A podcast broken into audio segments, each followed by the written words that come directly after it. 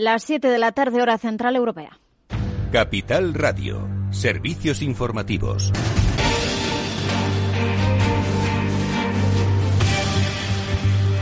¿Qué tal? Muy buenas tardes. La ministra de Sanidad, Carolina Darías, comparece a esta hora para informar sobre los acuerdos a los que ha llegado el Consejo Interterritorial de Salud. Recordamos que es el primero celebrado entre Sanidad y las comunidades autónomas después de que haya decaído el estado de alarma. Carolina Darias, la ministra de Sanidad, ha señalado que hay 14,3 millones de personas con al menos una dosis de la vacuna y ya 6 millones y medio que tienen la pauta completa. También ha asegurado que esta semana van a llegar 2,4 millones de vacunas a España, con lo que se va a cumplir con ese objetivo del Gobierno de llegar al verano con el 70% de la población vacunada. Darias, eso sí, ha insistido también en la importancia de mantener las medidas de protección individual. Quiero insistir en la importancia y la necesidad del mantenimiento de las medidas de protección personal.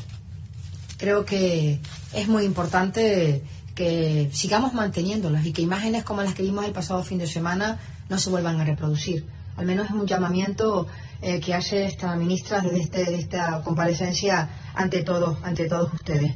La previsión es que sigamos bajando, pero depende también de nosotros que esto sea posible. Recuerden que el objetivo, el objetivo sigue siendo situarnos por debajo de 50 de incidencia acumulada. Y es que el Ministerio de Sanidad ha notificado este miércoles 6.418 nuevos contagios. Se suman 108 fallecidos al recuento oficial. La incidencia acumulada ha bajado en 7 puntos. Está hoy en los 173 casos por cada 100.000 habitantes. Eh, pero continuamos eh, viendo pues esas discrepancias entre las medidas eh, que quieren aprobar algunas regiones y que echan para atrás los tribunales superiores de justicia de esas regiones, de esas comunidades autónomas. Hoy sí que hemos sabido que el Tribunal Superior de Justicia de Galicia ha ratificado en este caso las medidas adoptadas por la Junta tras la finalización del estado de alarma. No obstante, este asunto ha estado muy presente hoy en la sesión de control al Congreso, al Gobierno en el Congreso, donde ha habido cruce de acusaciones desde la oposición, pero incluso socios de Gobierno están acusando a Pedro Sánchez y a su Gobierno de inacción. Desde el Partido Popular han insistido en esa ley de pandemias Carmen Calvo, la vicepresidenta del Gobierno, contestaba que el Partido Popular eh, quiere imponer restricciones a través de una ley que afectarían a las libertades fundamentales, algo que no se puede hacer fuera del estado de alarma. Mirando ya la vacunación, la presidenta de Madrid, Isabel Díaz Ayuso, ha pedido al Gobierno de Sánchez que aclare qué va a pasar con la segunda dosis de AstraZeneca para esas, menores, esas personas menores de 60 años que ya tienen una dosis puesta. Ayuso amenaza con empezar a inocular esas dosis el Gobierno no toma una decisión en un plazo de 30 días.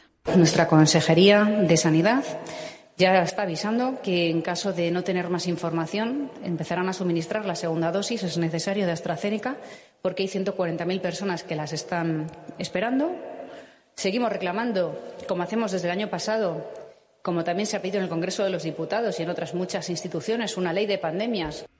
La Consellería de Sanidad, mientras, eh, por cierto, que investiga un hospital privado de Valencia que habría administrado esa segunda dosis de la vacuna de AstraZeneca, en este caso a su personal sanitario de primera línea y estudia medidas por el presunto incumplimiento de la Estrategia Nacional de Vacunación. Bueno, pues Isabel Díaz Ayuso, volviendo a Madrid, también ha pedido una comisión de investigación sobre los contagios que han podido llegar a la región desde Barajas. Eh, a esto le ha respondido Carmen Calvo que lo que debería hacer Ayuso es gobernar. Ya por el lado económico, la Comisión Europea ha elevado su previsión de crecimiento para el Producto Interior Bruto en la eurozona durante 2021, también para la Unión Europea. Para España mejora su previsión de crecimiento hasta el 5,9% este año y la eleva al 6,8% para el que viene. En la sesión de control en el Congreso, Pedro Sánchez, el presidente del Gobierno, también ha señalado que su prioridad es superar la pandemia y que esto se refleja ya en varios indicadores. Se decía esto pues a raíz de esa mejora de previsiones eh, por parte de la Comisión Europea. Asuntos en la arena política que repasaremos a fondo en el balance a partir de las 8 de la tarde con Federico Quevedo. Ahora se quedan con After Work eh, de la mano de Eduardo Castillo aquí en Capital Radio.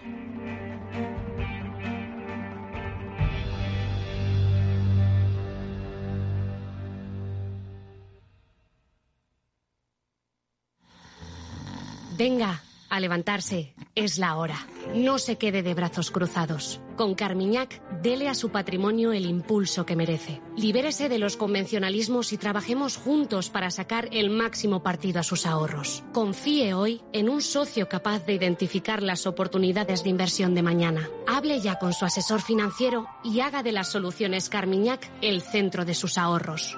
Recuerde que su capital puede estar en riesgo. ¿Te sientes atraído por invertir pero no sabes con quién hacerlo ni cómo hacerlo? XTB, el broker líder en el mercado europeo, pone a tu disposición la mejor oferta del mercado, acciones y ETF sin comisiones, hasta 100.000 euros mensuales. Infórmate en xtb.es y abre tu cuenta 100% online en solo 15 minutos. Riesgo 6 de 6. Este número es indicativo del riesgo del producto, siendo uno indicativo del menor riesgo y 6 del mayor riesgo.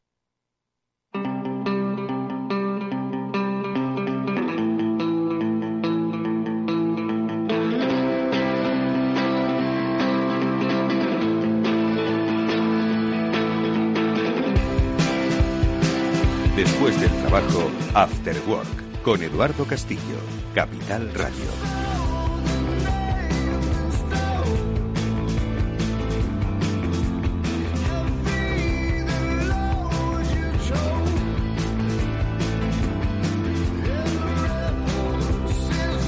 Hola, ¿qué tal? Buenas tardes amigos, bienvenidos al Afterwork de Capital Radio, que ya comienza hoy dispuestos a, bueno, pues hablaros de cómo ha cambiado nuestro mundo. No os lo tiene que decir un programa de radio, pero sí tiene que hacernos, bueno, pues ver las ideas que surgen a propósito de esos cambios. Que ha cambiado ya lo sabéis, que cómo podemos aprovechar esos cambios es de lo que vamos a hablar hoy con nuestros invitados, porque Hoy, bueno, hay que recordar, ojo, tenemos hoy sección El Transformador, transformador, transformación digital junto con Salesforce y que además hoy nos lleva a, una experiencia apasionante, la de Grupo Piñero. Con ellos vamos a hablar de inmobiliaria, vamos a hablar de turismo, vamos a hablar de ocio, vamos a hablar de lujo y de cómo lo digital puede cambiar, puede hacer aprovechar esos nuevos horizontes que se generan. Bueno, pues luego hablaremos con los responsables de Grupo Piñero junto con los especialistas de Salesforce. Pero antes, como digo, también, bueno, pues el cambio, ¿no? El cambio ha hecho pues que muchas empresas no hayan vuelto a sus oficinas pues desde el pasado marzo, ¿no? Y si es bueno o es malo, si van a volver, no van a volver, pero bueno, estoy seguro que esto exige un replanteamiento a futuro sobre cómo vamos a aprovechar los espacios de trabajo. Bueno, pues esto es algo que han querido eh, hacer o adelantarse en, First eh, Workplaces y han querido, bueno, pues lanzar iniciativas de oficina flexible, porque es que es verdad, es que hoy necesitamos cierta flexibilidad que nos lleve a la eficiencia en el aprovechamiento de los espacios, eficiencia económica y de superficie, ojo. Bueno, pues de eso vamos a hablar en nuestra primera entrevista del programa. Y luego, por cierto, que también seguiremos hablando de eficiencia, pero eficiencia en el curro. ¿Cuánto tiempo creéis que es productivo vuestro trabajo diario en casa? Eh, ojo, que los niños van al cole, ¿eh? Y que vuestra pareja o, marido o esposo o, esposa pues también está teletrabajando o no, o está yendo a la oficina. ¿Lo aprovecháis mucho? es que me paso todo el día conectado, no voy a aprovecharlo mucho. Claro, pero es que estar todo el día conectado, una reunión de Teams tras otra, no sé si es productividad. Bueno, pues con María Guzmán de FISAI vamos a ver si podemos ser mucho más eficientes. Así que nada, amigos, que esto es el Afterwork que mm, comienza ya mismo. Vamos a saludar a nuestro primer invitado.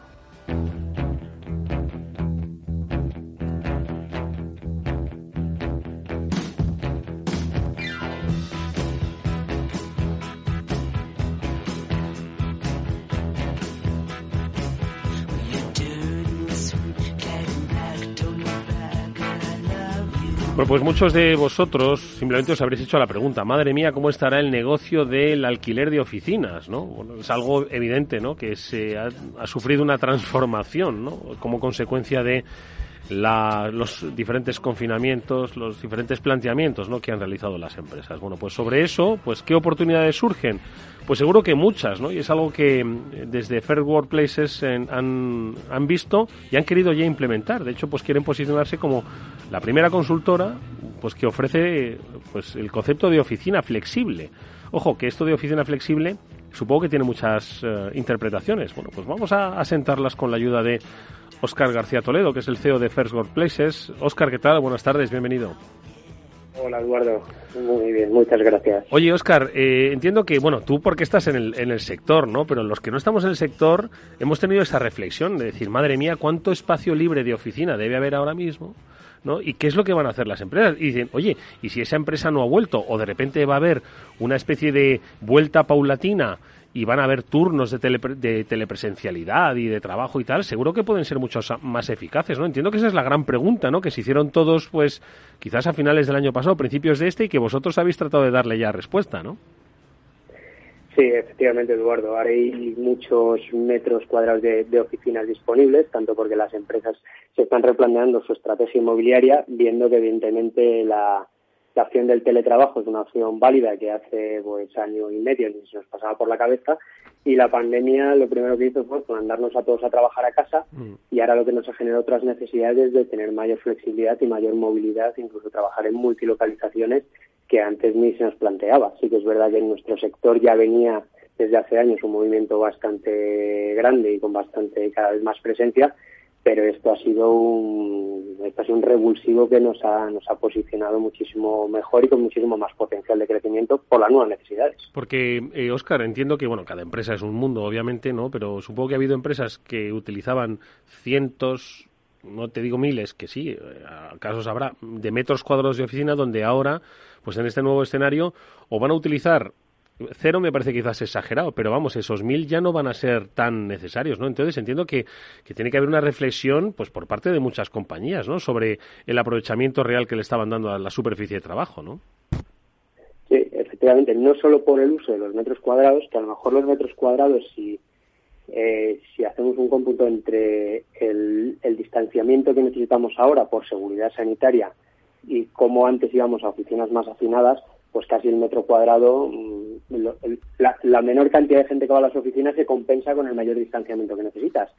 Pero el quid de esta cuestión es que, que radica en el cambio de tendencia donde ya no para trabajar no necesitamos ir todos los días al headquarter, es decir, a nuestra casa matriz, sino que podemos desarrollar nuestro trabajo desde cualquier otro lugar, no solo en, nuestra casa, sino pues en, centros de coworking, en oficinas flexibles y en cualquier otro lugar que no, que tengamos acceso a Internet y podamos concentrar de una manera más profesional. Entonces yo creo que es más el cambio de, los modelos laborales que, casi la, ocupación en los metros cuadrados. Mm. Y entonces vosotros, Oscar, habéis lanzado una, una gestora que es eh, First Management, que pretende un poco aprovechar no tanto, como dices, el metro cuadrado, sino las nuevas formas de trabajo. Entonces, ¿cómo funcionaría? ¿Cuáles son esos servicios que pretendéis ofrecer a las empresas? ¿Cómo se pueden materializar para que para que sean eficaces, ¿no? Eh, para que sean igualmente eficientes y aprovechando esta nueva circunstancia.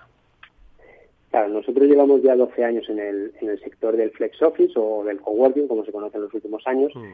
pero lo que nos, nos, hemos encontrado es que nosotros damos, damos un gran valor añadido a los edificios en los que estamos. ¿Por qué? Porque el, patrimonialista, el, propietario del, inmueble, lo que hace es dotar de una nueva capa de servicios al, inmueble estando nosotros. Entonces, al final, nosotros lo que hemos lanzado es como una gestora hotelera, pero de espacios flexibles, en lo cual los patrimonialistas, inversores o propietarios de edificios pueden meter esta nueva capa de servicio en sus oficinas para darle un mayor servicio a los inquilinos del edificio. Porque igual que antes las empresas no se no se cortaban, no se pensaban dos veces en coger 2.000, 3.000 metros a contratos a cinco años y hacer unas inversiones desorbitadas en, inmovilizado o para implantar las oficinas, pues ahora ya las empresas se lo piensan porque no sabemos qué va a pasar mañana y porque la gente ya trabaja a cualquier lado. Entonces, nuestro, al final, nuestro servicio, cuando entramos en un edificio, es que esas empresas tienen ese aporte adicional de valor en lo cual cogen un espacio más reducido sabiendo que con nosotros podrían crecer. Eh, ¿Para quién está destinado eh, este servicio, Oscar? Para empresas, eh, decir, claro, es que para que no piensen que, bueno, o sí, que lo piensen, que, que adopten el estilo de un de un de un coworking, ¿no? Entonces, eh, entiendo que hay plantillas pues más numerosas, menos numerosas. Un poco cuál es eh, el planteamiento, pues para, por ejemplo, una compañía ¿no? que tiene 200, 300 trabajadores, que ya es mucho, ¿no? y que seguro que están haciendo un replanteamiento, porque al final el volumen no es un poco lo que marca pues los protocolos de seguridad. ¿no? Entonces, ¿cuál es un poco el planteamiento que les estaríais haciendo? ¿De que compartiesen espacio en plan emprendedores? ¿no? Te lo digo así, ¿eh? en plan de, oye, venidos al, al coworking, o cómo es un poco nuestro, nuestro posicionamiento. Dentro del coworking, que es una palabra muy muy estandarizada y que, todo el mundo le hemos sacado, nosotros no, somos más eh, oficina flexible corporativa, es decir, nosotros cada empresa tiene su propio espacio privado. Imagínate de una planta de 3.000 metros cuadrados, pues puede haber desde empresas que tengan un despacho de 12 metros cuadrados para dos personas a empresas que tengan con nosotros mil metros cuadrados pues para 100 personas. Entonces damos esa flexibilidad, pero cada empresa tiene su propio espacio privado. Entonces ahí también das, dentro de que estás en un gran espacio compartido y compartes espacios comunes como salas de reunión, la zona de comedor, pues el lounge, la zona de plug and work, eh, cada una tiene su espacio, es decir, dentro de una gran comunidad cada uno tiene su, su pequeña su pequeña o grande oficina. Hmm. Y, oye, ¿y el coste, al final? Eh, entiendo que hay un cálculo, ¿no?, que habéis realizado, de decir, oye, mira, porque no solo han cambiado las formas de trabajo y el enriquecimiento ¿no? que puede ofrecer pues ese estilo eh, flexible de, de, vida laboral, ¿no? que eso pues yo creo que ha quedado muy claro, ¿no?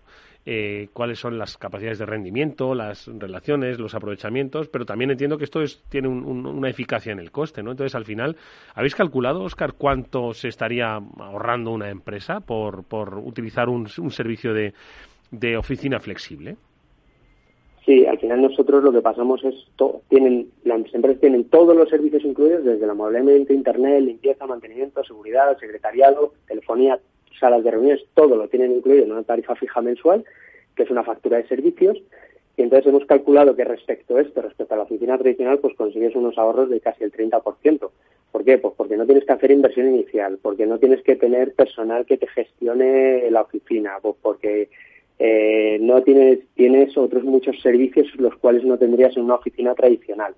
Te aportamos un back office que te ayuda a todo lo que tú necesites, desde reprografía, catering, organización de eventos, viajes, es decir, todo eso te lo ahorras porque lo tienes de manera centralizada. Aparte de, como ya he dicho, pues la inversión que tienes que hacer en implantación de la oficina, que suele ser bastante costoso y que tienes que financiar o amortizar durante muchos años, y con nosotros no lo tienes porque llegas a oficina puesta.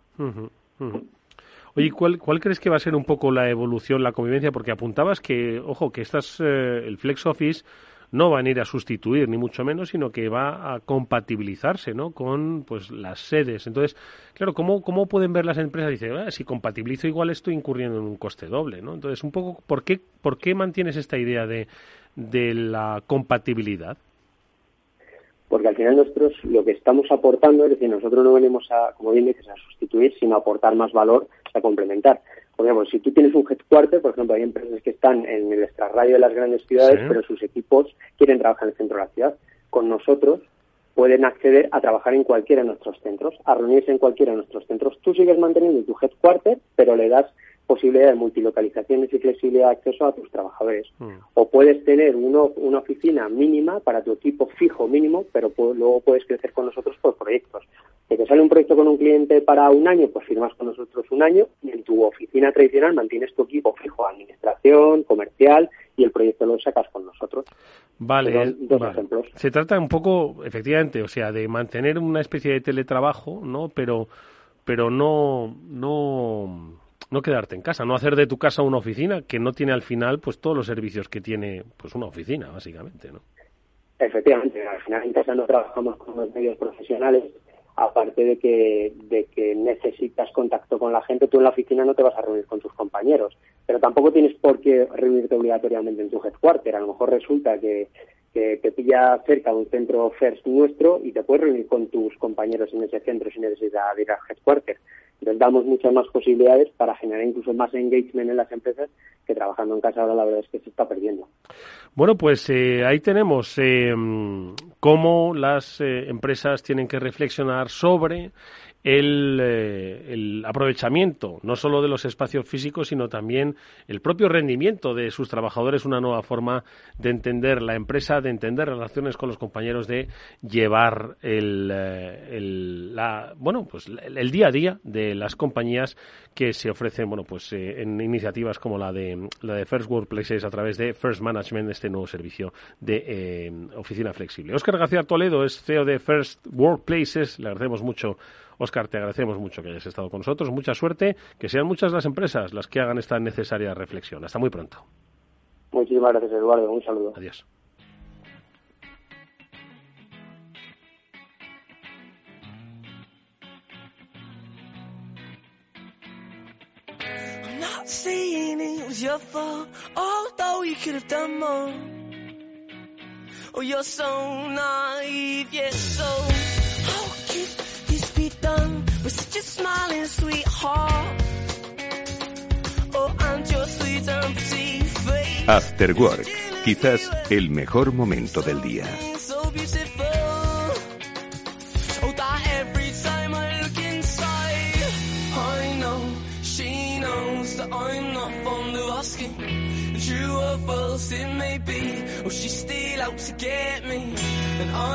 Bueno, y hoy queríamos hablar con Efisai de mm, la productividad, porque muchos de vosotros estoy seguro de que estáis pensando cómo sois de eficaces en un día permanentemente conectados, ¿no? Y es que muchos de vosotros decís, es que encadeno reunión de Teams tras reunión de Teams tras reunión de Teams tras reunión de Teams, ¿no? Ellos lo han querido llamar una crisis productiva la que está, bueno, pues eh, imponiéndose en el mundo del, teletrabajo.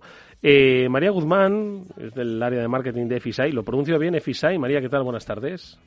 Hola Edu, ¿qué tal? Es Efisi. Efisi, vale. Pero está bien Es son las ganas que tengo de pronunciar bien. Bueno, oye María, ¿qué habéis, ¿qué habéis detectado? Bueno, este, lo que hemos detectado muchos, ¿no? Dice, yo es que hoy no trabajo, yo es que me reúno, ¿no? Entonces, eh, al final es cierto que hemos encontrado una serie de herramientas que nos han, bueno, pues permitido, ¿no? Descubrir nuevos horizontes laborales, eh, nuevas adaptaciones al mundo del trabajo, pero que por otro lado también nos han dejado pues un, un, pozo del que ahora, ojo, va a ser muy difícil salir, que muchos vamos a volver a la presencialidad, ¿no? Y quizás nos vamos a traer esa, esa equivocación en la productividad, ¿no? ¿Qué es lo que habéis percibido vosotros? Pues eh, no sé si te ha pasado, porque acabas de decir el tema de, de, Teams y, después otro Teams y tal. O sea, a veces no siente que la cabeza te pesa un poco por estarte reuniendo tanto eh, tras una pantalla, en mi caso, me ha pasado muchísimo. Y, y lo que me ha ayudado bastante es el tema de, gestionar bien mi tiempo, que a partir de ahí puede ser de que las cosas puedan cambiar. O sea, puedo decir que, que lo que hemos encontrado es que hemos aprendido a decir no y a organizarnos mejor. Eh, porque quiero o no, cuando comenzamos a estar trabajando desde casa, pues eh, tuvimos que adaptarnos a ese nuevo ritmo de trabajo. Y mm. como tú mencionas, Edu, ahora que poco a poco ya vamos a estar regresando, pues vamos a tener nuevamente ese contacto y seguramente nos tenemos que volver a reestructurar. Mm. Y yo creo que hay que tener, eh, hay que comenzar desde ahora, hoy mismo, eh, a crear esos nuevos hábitos y también nuevas formas de gestión de tiempo para que en ese momento, cuando ya tengamos ese modo presencial, pues ya no nos afecte tanto de lo que hemos venido trabajando en casa. Mm, pero es que yo tengo como un par de tips que puedo ahí proveerte por claro porque es que va a ser complicado no por otro lado no el hecho de que volvamos un poco a, a recuperar los hábitos eh, de un trabajo presencial no eh, es cierto que hay algunas cosas que son mucho más eficaces, ¿no? La convocatoria de reuniones, ¿no? Pues creo que es mucho mejor hacerla en Teams, pues cuando antes había que unificar. Primero había que encontrar el despacho para poder reunirse, ¿no? Y luego que estuviese libre y luego que todos coincidiesen en, día y forma, ¿no? Y hoy sacar 30 minutos de reunión es mucho más eficaz. Pero de todas formas seguro que hay que hacer una especie como de desescalada, ¿no? A la hora de, de volver a, a la oficina que nos querías comentar, ¿no, María? Exacto. Y hay algo muy, muy importante. Hoy exactamente me pasó, estaba yo en una reunión con, con mi equipo de marketing de EFICI y hubo un momento en donde mi jefe dijo, recuérdense mucho de la frase de Elon Musk, uno decide en dónde estar y para qué quiere estar. Hmm. Así de fácil. Si yo estoy en una reunión en donde no estoy diciendo absolutamente nada productivo y que no tiene nada que ver con lo que yo tengo que trabajar, pues eh, con mucha educación di gracias, hasta luego, me, dedico a hacer mis cosas. Pues también eso es una de las tantas cosas que quiero compartir hoy, pero una de las técnicas que, puedo mencionarte es el método de superestructura, porque a veces cuando eh, nosotros tenemos una tarea, pues no sabemos por dónde comenzar. Y cuando la tenemos, eh, lo más fácil es dividirla en tres, en encontrarle por qué las tengo que hacer, el valor de esta tarea y sobre y sobre todo el coste de tiempo que me lleva a hacer cada tarea. Cuando ya tenemos eso ya desarrollado, pues ya podemos venir y crear un tipo de productividad muy genial que están implementando en Silicon Valley, que lleva como bastante tiempo también, como hace como unos 5 o 6 años, que es eh, calendar blocking. El calendar blocking es que agarras tu calendario y tú dices, bueno, pues esta tarea que yo veo que me dura tanto tiempo en ejecutarla, pues cada día vengo y le pongo un, un, apartado, un slot de dos horas. Y así con cada tarea que tienes que hacer. Y ahí poco a poco vas dándote cuenta que cada tarea que tengas, pues la vas desarrollando poco a poco y con un tiempo eficaz. Y lo más importante de eso es que acompaña cada tarea que hagas en tu calendar blocking, o incluso cualquier tarea, la recomiendo yo, es utilizar un reloj Pomodoro. Eh, el reloj Pomodoro es un es una técnica que utilizan los la gente que hace pizzas en Italia. Que eso te iba a decir, digo, eso del Pomodoro a mí no me suena a reloj, me suena a, tomate, claro. ah, claro, sí, por eso le pusieron técnica Pomodoro. Entonces, cuando tú haces una, bueno, no sé, eh, cuando ves a alguien que hace una pizza en Italia, pues tienen un relojito blanco, pues ese relojito blanco le dicen pomodoro. Entonces, ese relojito dura 25 minutos exactos. Entonces tú cuando haces una tarea te pones un reloj de 25 minutos, incluso hay aplicaciones que pones eh, pomodoros en internet y te sale el cronómetro ah, y estás ahí enfocada con esos 25 minutos, obviamente con, intercalándolo con descansos de 5 minutos y así consecutivamente para que la tarea prácticamente fluya. Otra técnica que sirve bastante son y, y también de cuestión de resultados, porque aparte de crear unas tareas, pues todo depende de un resultado, es eh, los OKRs, los objetivos en base a resultados. Esta técnica es súper genial porque lo utilizan empresas como Amazon, como Google, incluso nosotros, que lo que pasa es que detallamos, bueno, ¿cuál es el objetivo que tenemos que alcanzar como empresa? Pues tantos suscriptores en nuestra newsletter. Hmm. ¿Qué es lo que tenemos que hacer para alcanzar esto? Pues son estas tareas. Hmm. Y en base a este, bueno, en base a estas tareas vamos nosotros como a desarrollar cada una de ellas para conseguir Mm. ese objetivo. Es muy, muy, muy productivo. Oye, pues yo... sí, y otra, venga, una más, una más. Estoy muy emocionada. y la otra es de... Y la otra, que es eh, una gestión en, en, un programa muy famoso llamado CRM, que es eh, Customer Relationship Management. Sí este tipo de software lo que nos ayuda es de que podemos eh, gestionar nuestras tareas y ponerlas en este software y este mismo nos ayuda a crear notificaciones. Si tienes como un equipo de ventas, pues puedes crear una oportunidad de venta y, eh, y, a, agruparlo con diferentes personas de tu equipo y vas viendo de forma súper detallada cómo va evolucionando esa oportunidad de venta en ese caso, ¿no?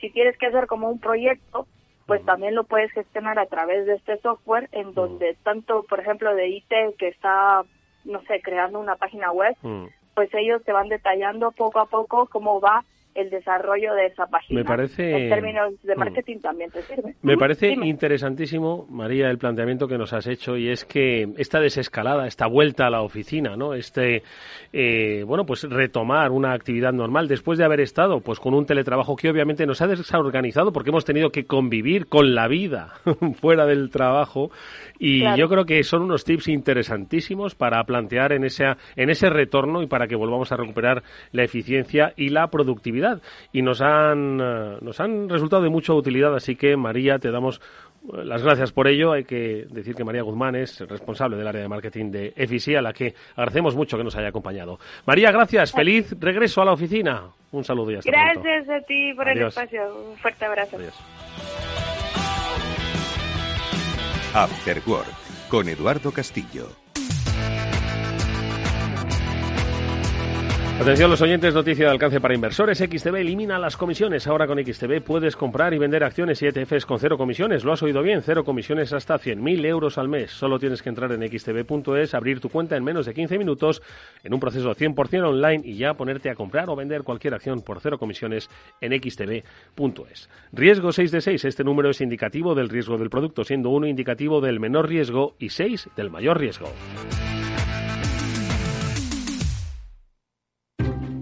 Inversión inmobiliaria acompaña al mercado inmobiliario en este nuevo ciclo. Todos los jueves de 10.30 a 13 horas, el inversor encontrará las claves para realizar su mejor inversión. La mañana de los jueves en Capital Radio tomamos el pulso al sector inmobiliario. Noticias, análisis de mercado y debates donde los protagonistas del sector podrán contar en primera persona los retos a los que se enfrenta el ladrillo. Inversión inmobiliaria pone la voz al sector inmobiliario.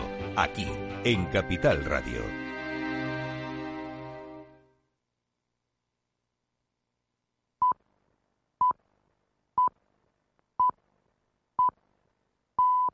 A continuación, El Transformador, de la mano de Salesforce.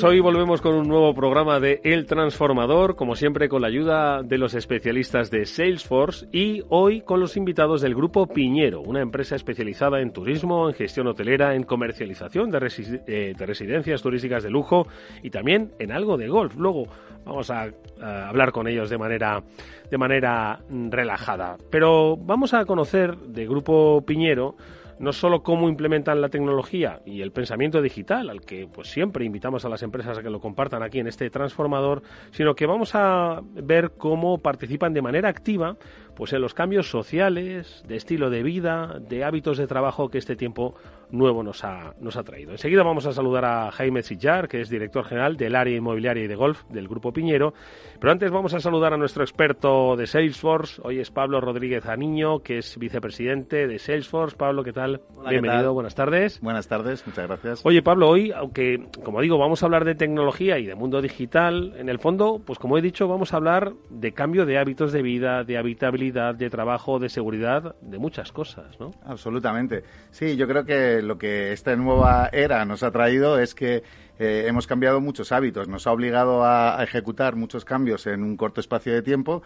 Y bueno, pues nosotros estamos en, el negocio de facilitar a nuestros clientes y a nuestro entorno eh, esa transición y, y, de alguna manera pues hacerles más fácil la manera de trabajar desde diversos entornos y, no siempre de la manera en la que estaban habituados. Bueno, pues nuestro invitado hoy es Jaime Sillar, director general del área inmobiliaria y de golf de Grupo Piñero. Jaime, buenas tardes, bienvenido. ¿Qué tal? Buenas tardes. Oye, Jaime, Grupo Piñero, yo he dicho que es una empresa de turismo, de gestión hotelera, de comercialización de residencias, también de golf, ¿no? Y me dicen, pero bueno, este hombre se ha vuelto loco, vamos a ver. ¿Cómo es Grupo Piñero? O sea, ¿cómo parte y cómo cambia? Cuéntanos un poco. Sí, efectivamente, nosotros somos un grupo turístico que llevamos más de 40 años de historia creando vivencias emocionantes. Gestionamos 9 millones de estancias turísticas al año. Atendemos a clientes procedentes de 30 países. Desarrollamos nuestra, nuestro negocio con una esencia 100% familiar y mediante una gestión responsable para ofrecer la mejor experiencia a clientes y empleados. Nuestro plan estratégico se basa en tres pilares, la digitalización, la innovación y la gestión responsable. Y nuestra actividad se estructura en tres grandes unidades de negocio. Living Resource, que es la unidad de negocio que abarca la actividad hotelera, residencial y de campos de golf y que opera bajo la marca Bahía Príncipe. Cuenta con 27, 27 establecimientos hoteleros y más de 14.000 habitaciones en diferentes países como República Dominicana, México, Jamaica y España.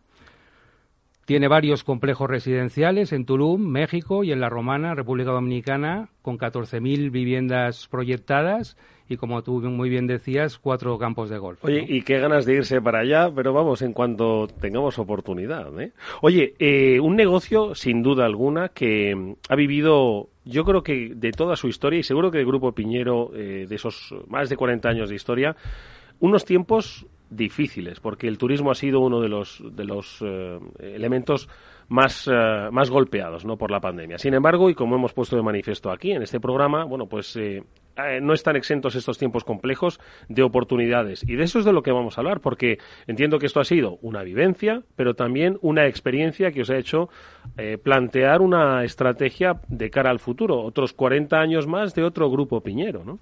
Totalmente de acuerdo. Eh, yo mm, quiero sacar dos lecturas positivas de, de la pandemia que nos ha tocado vivir. En primer lugar, nos ha ayudado mucho el estar diversificados. Eh, estar diversificados geográficamente, eh, porque la pandemia no, no ha azotado igual a todos los destinos, ni las regulaciones de los distintos estados ha sido la misma. Por ponerte un ejemplo, en México las ocupaciones han sido mucho mejor que las que hemos tenido en República Dominicana o en Jamaica. Eh, pero por otro lado, el gobierno dominicano nos ha apoyado muchísimo más y ha apoyado a todos nuestros empleados eh, con una subvención durante todo el tiempo que ha durado el confinamiento, que, ha evitado desórdenes públicos y, situaciones eh, desagradables. Entonces, yo creo que el estar diversificados geográficamente nos ha ayudado mucho y de cara al futuro, pues está claro que tenemos que seguir por esa línea. ¿no? además de estar diversificados geográficamente, nos ha ayudado también eh, trabajar en distintas áreas de negocio. Tú estabas comentando antes lo, del área residencial y de golf sin duda en este momento pues nos ha ayudado mucho eh, los resultados eh, extraordinarios que hemos tenido en el área inmobiliaria para paliar eh, los, eh, el descenso en los ingresos que hemos tenido en la, en la división hotelera. ¿no? Mm. Lo contrario que pasó en el 2007 con la crisis de Lehman Brothers, eh, que sufrió muchísimo el sector inmobiliario y nuestra división inmobiliario, inmobiliaria también, por supuesto. Sin embargo, el sector turístico pues nos ayudó a, mm. a, superar la crisis mucho mejor. ¿no? Y en segundo lugar también... Tenéis fortalezas para cada crisis, ¿eh? Sí. eso, es una suerte, ¿no? Eso es lo que intentamos, ¿no? Y, en segundo lugar, también nos ha ayudado mucho el haber iniciado el proceso de, digitalización de, nuestra división eh, eh, residencial, que es la que dirijo yo, eh, antes de la pandemia, ¿no? Y eso nos ha permitido, pues, poder contar con herramientas que nos han permitido ser muy flexibles a la hora de adaptar los productos a la demanda mm. eh, que teníamos en este momento. Eh, el hecho de tener eh, un sistema de CRM con todo el, proceso de gestión comercial digitalizado nos ha permitido pues diseñar unos productos adaptados exactamente a lo que, a lo que buscaba el cliente en estos momentos. Fíjate, es que Jaime ha comentado una cosa, Jaime, eh, que me ha llamado la atención, ¿no? Estamos hablando, como bien ha descrito, ¿no? ¿Cuál es el negocio del Grupo Piñero? Está bien claro, ¿no? Y entonces cuando yo le pregunto, digo, oye, ¿cuáles son los, los, las principales, eh, los principales pilares estratégicos de futuro del Grupo Piñero? El primero que ha dicho ha sido la digitalización, Pablo. O sea, me ha llamado mucho la atención, ¿no? Sí, sí. Porque al final, eh, todo cambio, estemos hablando de residencia, estamos hablando de producto físico, estamos hablando de turismo, estamos hablando de... Al final pasa por la digitalización. Absolutamente. Y yo creo que, que ellos han sido pioneros en cuanto a transformarse digitalmente antes incluso de la pandemia y estar preparados para poder afrontar eh, todo tipo de, situaciones que, pudieran sobrevenir. Y, lo que es la transformación digital lo que permite es precisamente eso, adaptarse rápidamente a cambios sobrevenidos que no estaban esperados, que no, que no se podían prever. Y Grupo Piñero en este caso, pues eh, mm, bueno, gracias a nuestra ayuda y a, y a, la colaboración que hemos tenido, pues han sido capaces de precisamente en esa división inmobiliaria poder transformarse y poder hacer acciones de negocio para conocer a sus clientes o a sus potenciales clientes, a sus prospects con antelación, poderles tratar de una manera adecuada y cuando ya se convierten en clientes poderles tratar y darles un mejor servicio postventa. Estamos hablando de que se transforman los procesos de front-end, de back-end también, ¿no? Efectivamente, si al final eh, de lo que se trata es que estén conectados ambos sistemas y que, y que lo que puedas es darle el mejor servicio a los clientes y, y poder reflejar eh, esas interacciones que estás teniendo con tus clientes en tus sistemas para que tengas una información unificada. Oye, Jaime, pues cuéntanos un poco cómo empezó antes de la pandemia ese proceso de transformación, con qué mentalidad eh, lo, lo empezasteis a implementar y luego cuando viene la pandemia, eh, cómo se refuerza ese proceso de digitalización y hacia dónde, hacia dónde os dirige ahora, ¿no? ese provecho que, estáis sacando de la misma. Sí, efectivamente. Nosotros empezamos, instalamos el primer sistema CRM en 2013 y ya después a partir de 2019 hemos hecho eh, todo el, siguiente camino de la mano de Salesforce y, nos, ha ayudado mucho, como os decía, eh, para crear productos adaptados, para ser muy flexibles sobre todo. ¿no? Eh, nosotros nos dimos cuenta que existía una demanda de individuos que estaban, en el caso de República, Dominicana, en New Jersey y en New York, en las ciudades del norte de Estados Unidos, viviendo el confinamiento en, sitios cerrados, con frío y que estaban buscando una oportunidad de negocio. Entonces, rápidamente, juntando toda esa información que teníamos en, en, en nuestros CRMs, pudimos crear un producto eh, con la financiación adecuada para que ese cliente pudiese comprar, ¿no? Y la verdad es que, ha sido todo un éxito. Eh, eh, detectamos también la necesidad de ocupar inmediatamente una casa, ¿no? La gente tenía ganas de salir ya de sus ciudades y, en caso de que los confinamientos fuesen a alargarse, poder vivir en un sitio conectado con la naturaleza, en el que se pudiese tener cierta interrelación con, con otro con la sociedad, con, otro, con otros residentes. Entonces diseñamos un producto también muy rápido de renta con eh, compra de un solar y construcción de una casa. Es decir, durante el tiempo que nosotros tardamos en construir la casa, les damos eh, la posibilidad de que alquilen un apartamento o una casa, con lo cual pueden inmediatamente eh, trasladarse a nuestros residenciales. ¿no? Entonces, lo que nos da sobre todo es flexibilidad. Y por otro lado, también nos ha ayudado mucho a buscar talento. ¿no? Eh, nosotros trabajamos con cerca de 1.500 agentes en todo el mundo y con un número también importantísimo de referidores eh, que eh, sobre todo los agentes, eh, los brokers, eh, por los confinamientos se han visto impedidos de poder mostrar propiedades de, manera presencial, exactamente, y han dejado de tener clientes en sus agencias, ¿no?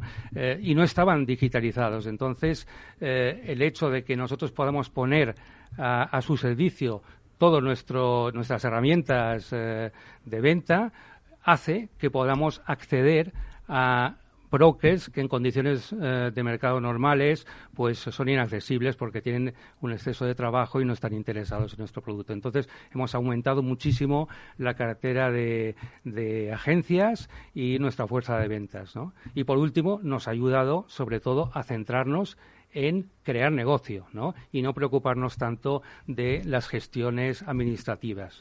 El problema es que los vendedores, toda nuestra fuerza de ventas vive eh, de lo que vende, ¿no? Tiene eh, un sistema de retribución eh, variable y si tardamos demasiado tiempo en cerrar una operación de venta, se queda sin cobrar y eso genera frustración y al final se reducen las ventas, ¿no? esa digitalización nos ha permitido ser mucho más ágiles, mucho más rápidos y tener a la fuerza de venta mucho más motivada. Yo, Pablo, es que estoy alucinando, la verdad, porque al final es, es que es un, un espectro, una superficie de, de, acción, la que da la digitalización, que va desde encontrar oportunidades, nuevos negocios, hacer crecer el negocio, un análisis, eh, por supuesto, basado en datos sobre la futura evolución de los vendedores frente a un potencial, eh, bueno, pues eh, una potencial disminución del, del variable. Es decir, es que se mide todo, prácticamente. Absolutamente. Eh, en, el negocio en el que nosotros estamos es en el de facilitar a nuestros clientes, y en este caso a Grupo Piñero, facilitarles su labor y dejarles que ellos se centren realmente en lo que les aporta valor, que es tratar mejor a sus clientes y obtener eh, el mejor beneficio para ellos y maximizar sus interacciones. Centrarse en su negocio, al fin y al cabo. Y dotándoles de todo tipo de información y de la información actualizada y en tiempo real y eso de alguna manera pues redunda en eh, mejoras de eficiencias y en, poder interaccionar y en dar un mejor servicio a sus clientes que están más satisfechos y que seguramente van a repetir. Porque eh, Jaime, ¿cómo digamos cómo funciona el, un proceso de digitalización? Eh, vuestro trabajo con Salesforce os da una serie de, de parámetros que de repente os hacen, os activan algo en, la compañía y dicen, oye, ¿por qué no vamos? Hay un indicador que nos dice que probemos esto, probemos eh, vender rápidamente, eh, comprar, eh, construir y vender. al final, o sea, ¿cómo se produce ese proceso en el que viene el indicador que decía Pablo y se ejecuta una idea de negocio para hacer crecer el negocio. Es eh, sencillo, se tarda mucho, es muy clarificador, hay que, no sé, ¿cómo funciona? Bueno, arranca, tiene que arrancar desde negocio siempre, ¿no? somos nosotros los que eh, desde negocio tenemos que eh, exponer cuáles son nuestra problemática, nuestros objetivos y después, apoyados en el departamento de IT, buscar las soluciones más adecuadas y, más eficientes para poder conseguir esos objetivos, ¿no? Nosotros nos ha ayudado. Yo hice, eh, tuvimos la, inmensa suerte de, poder eh, hacer una visita al BBV, toda la empresa, los ejecutivos de, nuestro grupo hace ya unos años, y me llamó muchísimo la atención cómo nos explicaban cómo habían implantado la metodología eh, de trabajo Agile eh, en todo su grupo, ¿no? Eh, entonces pensé, esto tenemos que hacerlo nosotros en, Grupo Piñero porque nos va a facilitar mucho el trabajo, sobre todo con el Departamento de Sistemas. Y gracias a esto lo, hemos hecho. bueno, no hemos terminado todavía el proceso, pero sí llevamos ya muchos meses trabajándolo y eso nos ha permitido nosotros convertirnos en product owners de, nuestros proyectos y poder trabajarlos junto con los departamentos de sistemas de, Customer Experience y, todas las demás áreas de soporte y que lleguen eh, a su fin rápidamente. Antes trabajábamos al revés, nacían las soluciones desde sistemas, tardaban muchísimo tiempo en, poder ejecutarse, cuando eh, se habían terminado ya no servían para el objetivo para el que fueron arrancadas y al final era un problema, ¿no? Y eso nos ha ayudado. Nacían desde sistemas, claro, era el, Efectivamente, al revés. Ese es un, un, cambio de paradigma y, y el poder disponer de herramientas lo suficientemente ágiles como para dar respuesta a las necesidades de negocio de una manera rápida y sencilla, pues es lo que realmente eh, hace un cambio radical en, cuanto a dar la cobertura a, tus clientes. Hmm. Oye, ¿qué otras herramientas estáis implementando desde Grupo Piñero? Porque al final esto es un punto de partida, digamos, que os permite, bueno, oye, enfocar diferentes áreas de negocio, pero al final hemos hablado muchas veces aquí, ¿no? De ese viaje del cliente, ¿no? Un cliente que, como hemos dicho, pues ha cambiado mucho, ¿no? Un cliente, pues que pues ya trabaja desde casa o igual no quiere trabajar desde, desde una oficina viendo la nieve sino viendo el mar. Pero es un cliente que también pues igual ya no tiene tiempo para viajar y ver, ¿no? Pero al final sigue queriendo comprar, ¿no? Entonces, entiendo que hay un viaje del cliente que vosotros habéis querido realizar en la parte de residencial, ¿no? Que ¿Cómo lo habéis un poco solventado eh, con herramientas digitales, Jaime? Bueno, eh, estamos trabajando varias, con varias herramientas, ¿no? Primero, Las que puedas contar, ¿eh? Estamos trabajando con... La competencia te está escuchando, entonces seguro que está... Con Marketing Cloud y eso nos ha servido eh, de gran ayuda para poder cualificar eh, bien al cliente, segmentarle y que lleguen a, esa fuerza de ventas eh, pues eh, las opciones que son más convertibles, ¿no? eso ha permitido que podamos superar la frustración que tenían los vendedores al eh, suministrarles una avalancha de datos, eh, muchos de ellos... Hacer eh, llamadas a veces que, que, no conducían a nada, ¿verdad? Esto nos ha ayudado mucho. después estamos trabajando en otro proyecto muy bonito, también de la mano de Salesforce y con la ayuda de, de Indra, de Minsaid, que consiste... Minsaid son los del Big Data de Indra, ¿no? Sí, la división digital. La división digital, efectivamente. Se llama Liveroom, ¿no? Y eso nació también en la pandemia, durante la pandemia, el, 30 de junio del 2020 hicimos nuestra primera venta 100% digital, ¿no? Y, madre mía. Y entonces. Eh, que vender una, casa, una, residencia de lujo en el Caribe eh, totalmente digital es, un hito. Vamos. Yo creía que era imposible, cuando. Cuando, cuando, cuando, lo propusieron, cuando me, lo propusieron, decía que estáis locos, es imposible. Pero sí, es, es, factible y se está convirtiendo en, en una tendencia. Fíjate, eh, yo quiero ahora que me cuentes un poco cómo funciona eh, este Live Room, ¿no?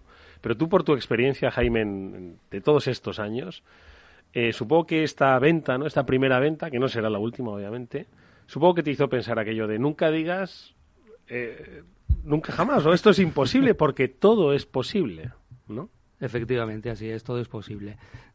Eh, la verdad es que desde entonces eh, hemos continuado vendiendo propiedades, eh, utilizando la tecnología Matterport para, para poder mostrar las viviendas virtualmente y a través de este proyecto de Live que consiste en, en poder agendar una visita eh, como si fuese presencial con un vendedor, ¿no? recorrer la casa y que te enseñe pues todos los detalles de la misma, hacer un recorrido incluso por toda la urbanización, detenerte en, en, los sitios que más te interesan y llevarte eh, una idea muy, muy eh, exacta de, de, lo que estás comprando. ¿no?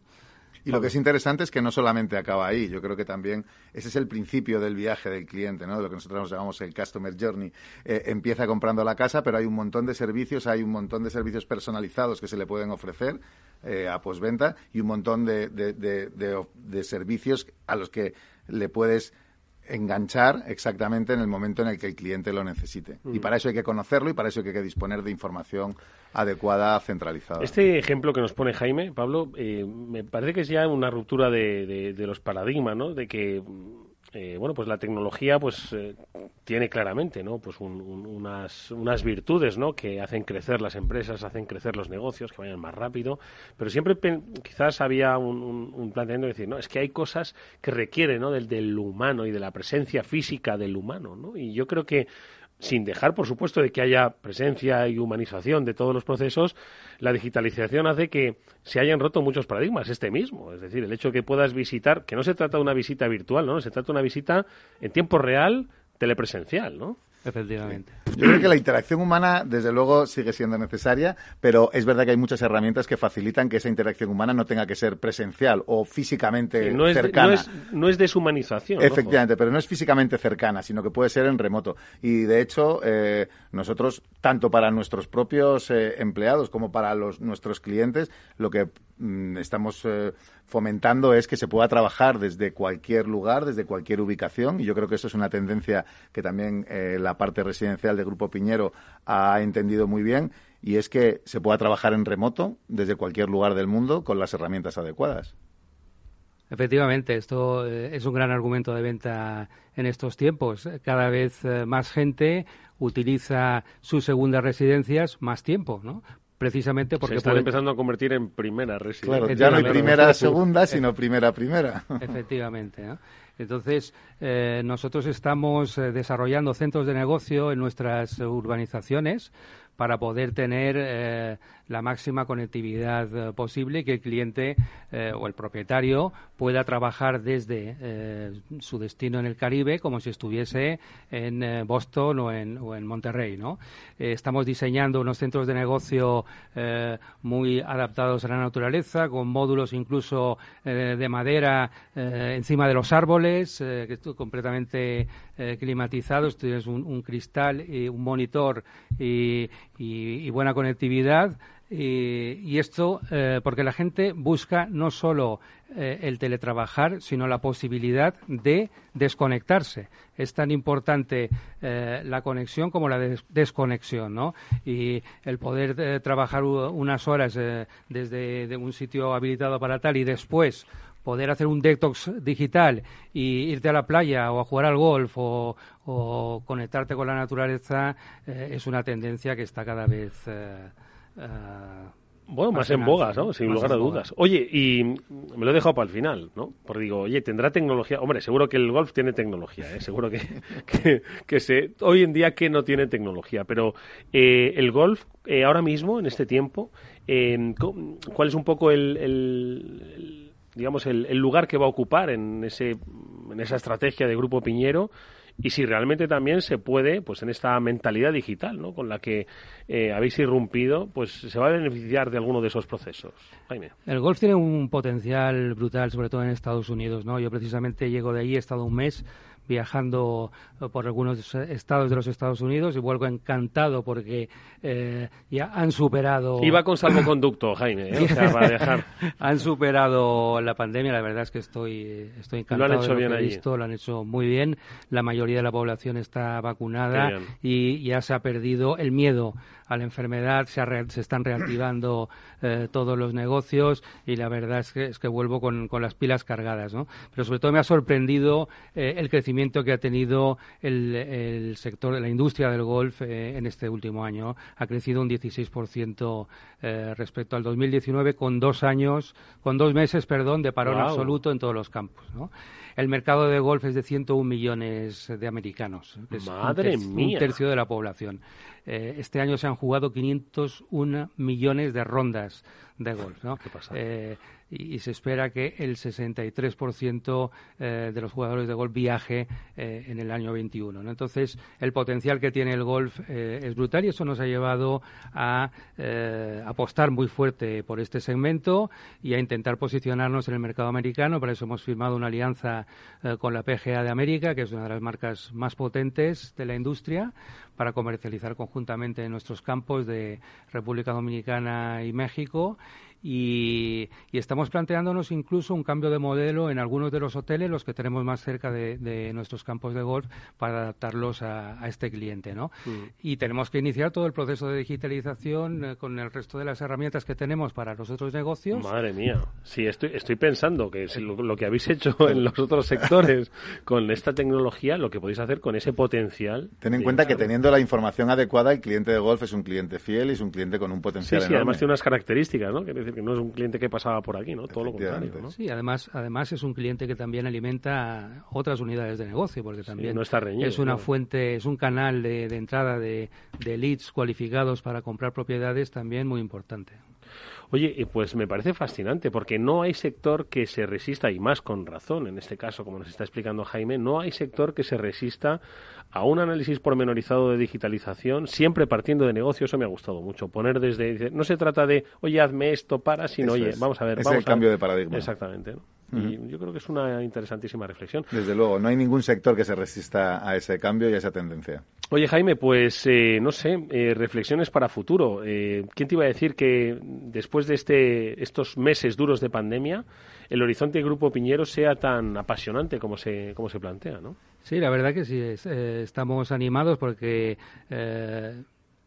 la tendencia eh, al alza del sector inmobiliario eh, se está confirmando, ¿no? Este año 21 estamos vendiendo todavía mejor que el año 20 y parece que se está recuperando también el sector turístico. Ya eh, vemos la luz al final del túnel. Hay otro color, ¿no? Hay, otro, color, efectivamente, ¿no?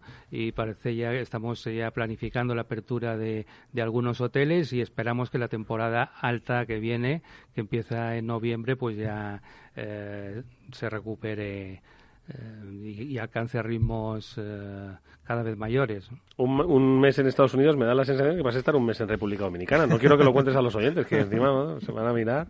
Viajes previstos ya inmediatos, ¿no? Bueno, yo, tengo la maleta siempre preparada. No sé nunca cuándo, cuándo me tocará la siguiente vez, pero eh, ahora voy a intentar disfrutar unos días. sí, ya, que no tenemos restricciones de movimiento. De calma Pero bueno, que, hay que tener un poquito, un poquito de cuidado. Hoy ha sido interesantísimo poder charlar con Jaime Sillar, director general del área inmobiliaria y de golf de Grupo Piñero, que como bien ha explicado, casan muy bien, casan perfectamente como negocio. Jaime, muchas gracias, mucha suerte para el futuro y hasta muy pronto. Un placer, muchísimas gracias eh, por la invitación. Y por supuesto a Pablo Rodríguez Aniño, vicepresidente de Salesforce. Pablo, gracias por habernos acompañado, por haber sido hoy nuestro especialista de Salesforce. muchas gracias a vosotros. Amigos, nosotros nos despedimos de este transformador que volverá, por supuesto, la semana que viene en su horario habitual 19.30 en la sintonía directo de Capital Radio, pero como siempre a través de la página web lo podéis escuchar en cualquier momento. Nosotros nos despedimos hasta mañana jueves, que volveremos a las 19 horas, como siempre, aquí en el Afterwork de Capital Radio, gestionado técnicamente por Néstor Betancourt y em, eh, acompañado en esta voz que os habla por Eduardo Castillo, siempre encantado de hacerlo. Hasta mañana.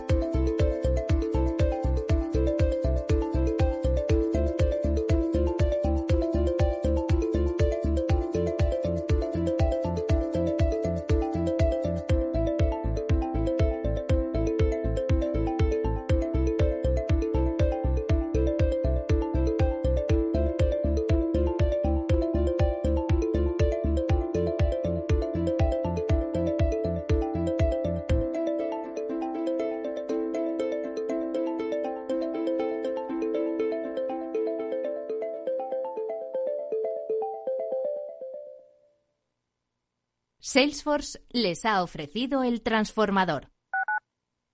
Escuchas Capital Radio, Madrid 105.7, la radio de los líderes. Las vacunas son seguras y la mejor alternativa para acabar con la pandemia. Eres parte de la solución. Vacúnate. Hay que vacunarse. Comunidad de Madrid. Esto te estás perdiendo si no escuchas a Luis Vicente Muñoz en Capital, La Bolsa y la Vida. Xavier Ferraz, profesor de ESADE. Europa no lo ha hecho y el problema ahora lo tenemos aquí, ¿eh? porque Europa en este momento no es autónoma en semiconductores. Eso quiere decir que si no nos venden, nos vamos directamente al paleolítico, ¿eh? sin ser alarmistas.